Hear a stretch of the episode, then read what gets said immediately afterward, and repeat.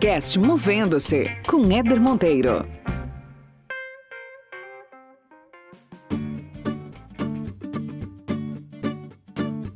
Tudo está mudando e rapidamente. Algumas atividades surgem, já outras estão desaparecendo.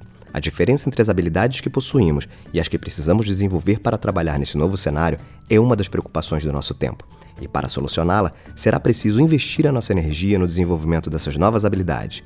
Com o objetivo de aprimorar o autodesenvolvimento, reforçar conceitos e potencializar a interação e engajamento de seus colaboradores, parceiros e suas famílias, a TIM realiza esse ano a terceira edição do TIM Talks, o maior evento de comunicação, inclusão e desenvolvimento da empresa, para adaptar essa nova TIM a esse momento de mundo, através de solidariedade, empatia e inclusão de todas as pessoas. Por isso estamos aqui, Movendo-se e TIM, para falar em quatro episódios especiais sobre alguns assuntos muito importantes nesse contexto. Prepare-se para uma experiência completa de aprendizagem.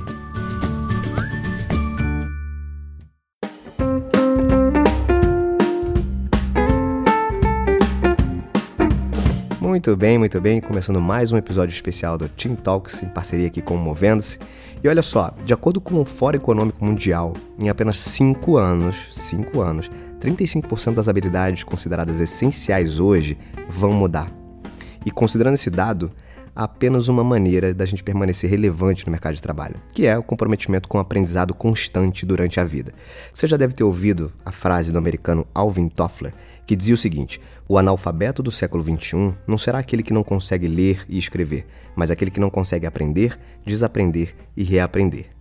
E isso, gente, é um processo constante. Em um mundo onde a quantidade de informações aumenta de forma exponencial a cada ano, o nível de atualização profissional ele precisa ser constante também. Nesse sentido, surge uma expressão cada vez mais usada no ambiente corporativo, que é o upskilling. Pegando a tradução do inglês, skill quer dizer habilidade, então, upskilling seria um termo que faz referência ao aprimoramento, ou seja, é um processo que permite a um profissional aprimorar as suas habilidades.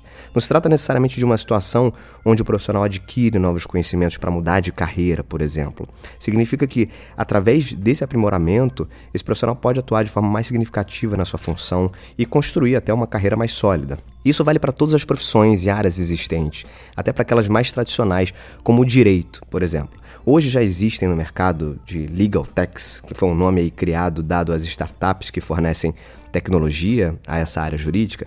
Já existem, gente, não sei se vocês já ouviram falar, mas já existem softwares, por exemplo, que fazem mediação Imagina o seguinte: esses programas cruzam os dados da petição inicial de um processo com a contestação e os documentos probatórios lá do processo, incluindo um monte de lei e até algumas jurisprudências, para formular uma sugestão automática de acordo. Olha isso. Parece coisa daquelas revistas de ficção científica, mas é realidade. Essa solução ela já começa a ser utilizada em alguns projetos pilotos é, por tribunais aí do mundo. E pegando esse exemplo, imagina um advogado que acredita ser suficiente se formar, passar lá na OAB, ler todas aquelas, aquelas dezenas de livros relacionados à sua área de atuação. Isso está acabando, gente. Esse profissional, ele precisa entender que o modelo de atuação dele já começou a mudar. Ele deve, por exemplo, começar a se atualizar sobre os impactos da tecnologia na carreira dele, sobre o mundo digital, a influência do mundo digital no seu dia a dia, inclusive no, no dia a dia dos seus clientes. Eu trouxe o, o, direito aqui como um exemplo, mas isso se aplica a várias outras áreas de atuação. É muito nítido como o mundo que a gente vive está mudando rapidamente e vai continuar mudando no futuro. A tal da inteligência artificial e automação não param de crescer. A gente consegue ver isso todos os dias. E tem um outro relatório do Fórum Econômico Mundial que mostra que por volta de 2025, 85 milhões de postos de trabalho vão deixar de existir. 85 milhões.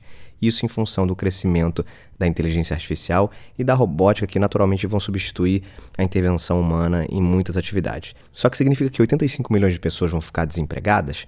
Não, porque esse mesmo relatório ele diz que 97 milhões de novos postos de trabalho vão surgir nesse mesmo período.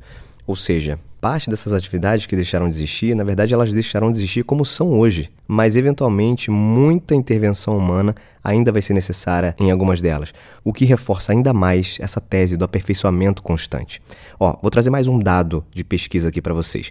Tem um relatório do Manpower Group de 2019, é um relatório chamado Skills Revolution 4.0, que diz que a escassez de talento atingiu o pico de 12 anos. Ou seja, é um relatório de 2019 que mostra que a escassez de pessoas com as habilidades necessárias para o que o mercado precisa, essa escassez, ou seja, essa falta de profissionais, atingiu seu maior número dos últimos 12 anos. E que novas habilidades estão aparecendo tão rapidamente quanto as antigas têm desaparecido. Por essas razões, gente, o aprimoramento de habilidades hoje se tornou um requisito muito importante.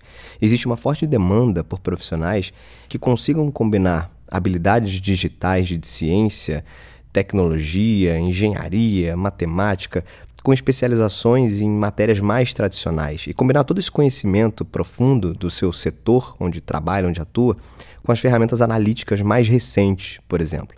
E isso tudo para se adaptar rapidamente às estratégias de negócio, às mudanças que acontecem. Bem, se ficou claro para você até aqui a necessidade de constante aprimoramento de habilidades, você deve estar se perguntando assim: tá legal, entendi, mas por onde é que eu começo? A primeira coisa é conheça seus objetivos. Não apenas descubra o que você quer aprender, mas pergunte a si mesma por quê. Por que, que eu quero aprender isso? Que tipo de benefício esse aprendizado pode te trazer? Como é que esse conhecimento pode te ajudar num futuro próximo? Metas concretas, gente, de aprendizagem, elas ajudam a gente a se manter motivado, seguindo em frente. A outra coisa é, encontre a melhor forma de aprendizado para você.